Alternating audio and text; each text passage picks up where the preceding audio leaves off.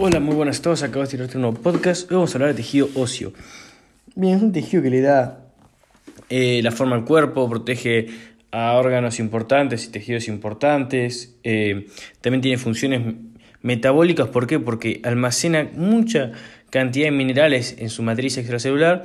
Por lo tanto, cuando se necesitan guardar minerales, los guarda. Cuando se necesitan liberar a la sangre ciertos minerales, se los libera. Entonces es muy importante eh, metabólicamente también. Tiene una matriz extracelular orgánica y otra inorgánica. La orgánica va a estar conformada por fibras de colágeno, en su 90% de colágeno tipo 1 y después otras fibras de colágeno en el 10% restante.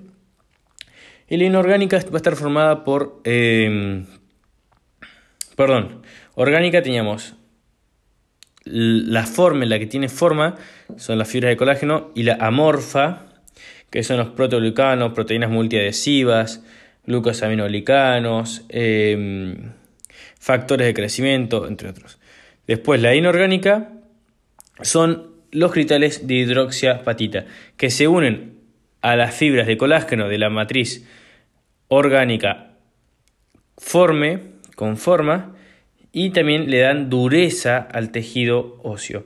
Lo que le da esa característica de resistencia, de, fuerte, son los cristales de hidroxiapatita. Que por ejemplo en el diente, estos cristales de hidroxiapatita representan un mayor porcentaje eh, que en el hueso. Y por eso los dientes son muchísimo más fuertes que los huesos, pero muchísimo. De hecho es la estructura más fuerte de todo nuestro organismo. ¿Por qué? Porque abundan los cristales de hidroxiapatita. Eh, respecto a cómo está dispuesto el tejido óseo, lo tenemos en compacto que representa un 80% de la masa ósea. Y en este hueso compacto vamos a encontrarnos diferentes laminillas superpuestas entre sí con vasos que atraviesan estas laminillas.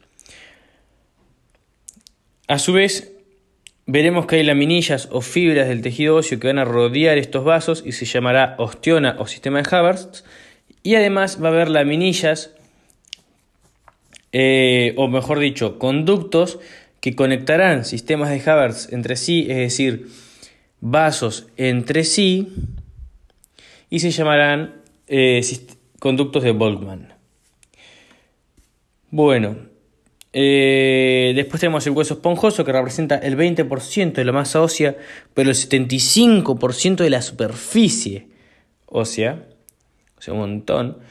Eh, y en este vamos a tener también eh, laminillas que siguen, pero no están entre sí, sino que siguen la dirección de los músculos más que nada. Eh, y vamos a tener que entre cada laminilla vamos a encontrar médula ósea realizando hematopoiesis. Bien, ¿qué más? ¿Qué más? ¿Qué más? ¿Qué más? Bueno, externamente va a estar revestido por periostio e internamente por endostio. El endostio lo va a separar de la médula ósea y el periostio lo va a separar de tejidos eh, externos diferentes al óseo. El periostio lo vamos a dividir en una capa externa y capa interna. La capa externa va a ser tejido conectivo colágeno denso no modelado y la capa interna va a tener osteoblastos y eh, osteoclastos Em, y células osteoprogenitoras. Los osteoclastos se, se, encargan de la resorción ósea, es decir, de cuando tenemos, por ejemplo, poca calcio en sangre, mm, las células principales de la hormona paratiroides eh, secretan la hormona paratiroidea que va a actuar sobre lo que es em, los osteoblastos. Los osteoblastos van a actuar sobre los osteoclastos, estimulando la resorción ósea. Entonces, ¿qué hace el osteoclasto? Empieza a comer hueso y a liberar el calcio que se encuentra en la matriz de este hueso. A donde lo libera al torrente sanguíneo de esta forma tenemos más calcio en sangre. Dijimos, entonces, periosteo lo separa de tejidos externos y tenemos dos capas. Externa, tejido colectivo de molado, e interna, osteoclastos, que son estas células que mencionamos, y las células osteoprogenitoras, que son células madre indiferenciadas. Internamente lo separaba una capa de tejido óseo de la médula ósea. Esta capa es el endostio. El endostio no tiene dos capas y simplemente eh, va, a ser, va a ser una capa de nada, tejido óseo. Capaz podemos encontrar células de revestimiento óseo, que van a ser células planas simples. Em, ¿Qué más? Bueno, lo mismo de siempre. Osteocito sintetiza MEC. Osteoblasto, perdón, sintetiza MEC. Osteocito la mantiene. Eh, osteoclasto degrada matriz, esto que hablábamos recién. Eh, siendo una célula multinucleada, con gran cantidad de retículo endoplasmático rugoso, cromatina laxa núcleo evidente, ribosomas para todas sus enzimas eh, líticas, eh, con mucho lisosoma y nada. Y después vamos a tener el osteoplasto, que hace una laguna que va a rodear el osteocito y va a ser lo mismo que el osteo, eh, que el condroplasto, un artificio de técnica. ¿Qué más tenemos? Podemos hablar un poco de las células, pero tranca. Ya estaba para mí. Ya hay mucho para hablar. Este fue un podcast cortito porque ocio es para mí re tranqui. Bueno, lo voy a parar acá y vamos a hablar de osificación endocondral. Pero bueno, vamos de a poquito, descansito y ahora seguimos. Bueno, osificación es un tema que, miren, ahora ni lo estudio, hará seis meses que no, no, no, no, no lo estudio, pero que me lo sé porque, nada, fue de los primeros temas que me, que aprendí bien eh, el año pasado, incluso a principios del año pasado. Y nada, eso pasa cuando aprendí bien un tema, te lo acordás siempre. Eh, bueno, vamos a darle. Tenemos dos tipos de osificación, membranosa y endocondral. Membranosa eh, deriva directamente del tejido embrionario y de ahí surgen, por ejemplo, los huesos parietal, frontal del cráneo. Y endocondral es osificación del tejido cartilaginoso que nosotros cuando nacemos, los bebés suelen tener tejido cartilaginoso y este se osifica y de ahí se forma el hueso. Bueno, me llamó mi viejo para hacer una, una operación en el banco, así que tuve que terminar de cortar el podcast, pero bueno, vamos a darle. Después eh, mencionamos la membranosa y después tenemos la endocondral. La endocondral es lo que dijimos. Eh, tejido óseo a partir de tejido cartilaginoso, que dijimos que en el bebé pasaba esto, fundamentalmente, y bueno, nada, es básicamente una base de tejido cartilaginoso y alino, con su matriz extracelular superbasófila, debido a la gran abundante eh, cantidad de glucosaminoglicanos y que estos glucosaminoglicanos dijimos que tenían carga negativa y por eso tenían de basófilo y por eso también atraían agua y le daba esa función eh, de resistencia mecánica a diferentes tipos de presiones y su utilidad entonces en las articulaciones este cartílago y alino. Bueno, entonces dijimos, al principio arrancamos con eso, tenemos una base cartílago y alino. ¿Qué pasa? Los condrocitos luego se empiezan a eh, dividir.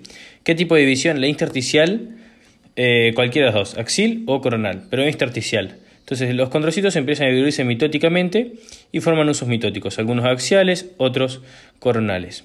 ¿Qué pasa?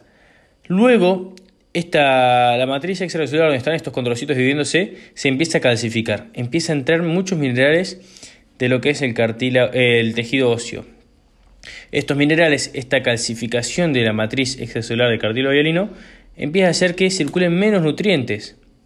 Entonces los condrocitos, perdón, sí, los condrocitos, al recibir menos cantidad de nutrientes, empiezan a entrar en apoptosis, a morirse. Uno de los pasos de la apoptosis es la hipertrofia. Entonces, luego de nosotros ver a los condrocitos dispuestos en grupos axiles o coronales dividiéndose, vamos a ver a los condrocitos súper grandes, hipertrofiados. ¿Por qué? Porque se están muriendo. ¿Por qué? Porque están teniendo muchos, eh, están con pocos nutrientes. ¿Por qué? Porque se está calcificando la matriz extracelular de cartílago hialino. Una vez que los condrocitos se hipertrofian, Vamos a ver más adelante, luego, todo esto es como que vemos de arriba hacia abajo. Primero el cartílago común y corriente, después los condrocitos dividiéndose, después los condrocitos gigantes por la hipertrofia, por la apoptosis, por la falta de nutrientes, por la calcificación de la MEC. Y después, más abajo, vamos a ver los condroplastos, que era el espacio donde está el condrocito, vacío, es decir, el espacio sin el condrocito. Y ahí es donde empieza a invadir todo lo que es el tejido óseo, células osteoprogenitoras, matriz eh, ósea, todo empieza a invadir esos espacios vacíos que nos dejan los condrocitos. Y acá se empiezan a formar trabéculas. Primero vamos a tener la trabécula directriz, que va a ser básicamente la matriz extracelular de cartílago hialino, que es bien basófila, y alrededor de esta osteoblastos. Los osteoblastos van a empezar a sintetizar matriz osteoide, pero de a poco. En la primera, la matriz directriz, solo vamos a ver matriz extracelular eh, cartilaginosa y en la periferia osteoblastos. En la segunda trabécula, que es la primaria, vamos a ver de vuelta matriz cartilaginosa calcificada, porque se acuerdan que se calcificaba y por eso se morían los condrocitos. En la periferia, osteoblastos. Y vamos a ver de a poquito un poquito de matriz más acidófila que la cartilaginosa, que es la matriz ósea. Y es esta que están empezando a sintetizar los osteoblastos que veníamos hablando. La siguiente trabécula es la secundaria. Y acá ya vamos a ver de vuelta matriz cartilaginosa calcificada, bien basófila en el centro, en la periferia osteoblastos, sintetizando matriz osteoide, que ya vamos a ver más cantidad mezclada con la matriz cartilaginosa, también en el centro, pero esta siendo más acidófila que la cartilaginosa, y a su vez dentro de esta matriz osteoide mezclada con la cartilaginosa y que tiene una coloración bien acidófila, vamos a encontrar osteocitos manteniéndola. Por último, la última trabécula se llama trabécula ósea o trabécula terciaria, que va a ser simplemente osteoblastos con matriz osteoide con osteocitos remodelándola o manteniéndola. Es decir, todo lo que teníamos en la trabécula secundaria, excepto la matriz cartilaginosa. Ya no tenemos más matriz cartilaginosa y tenemos ya una trabécula ósea propiamente dicha. ¿Qué es? Entonces repasamos matriz osteoide en el centro, con condrocitos manteniéndola y en la periferia osteoblastos. Eso es todo por crecimiento membranoso y endocontral. Nos vemos en una próxima entrega. Hasta pronto.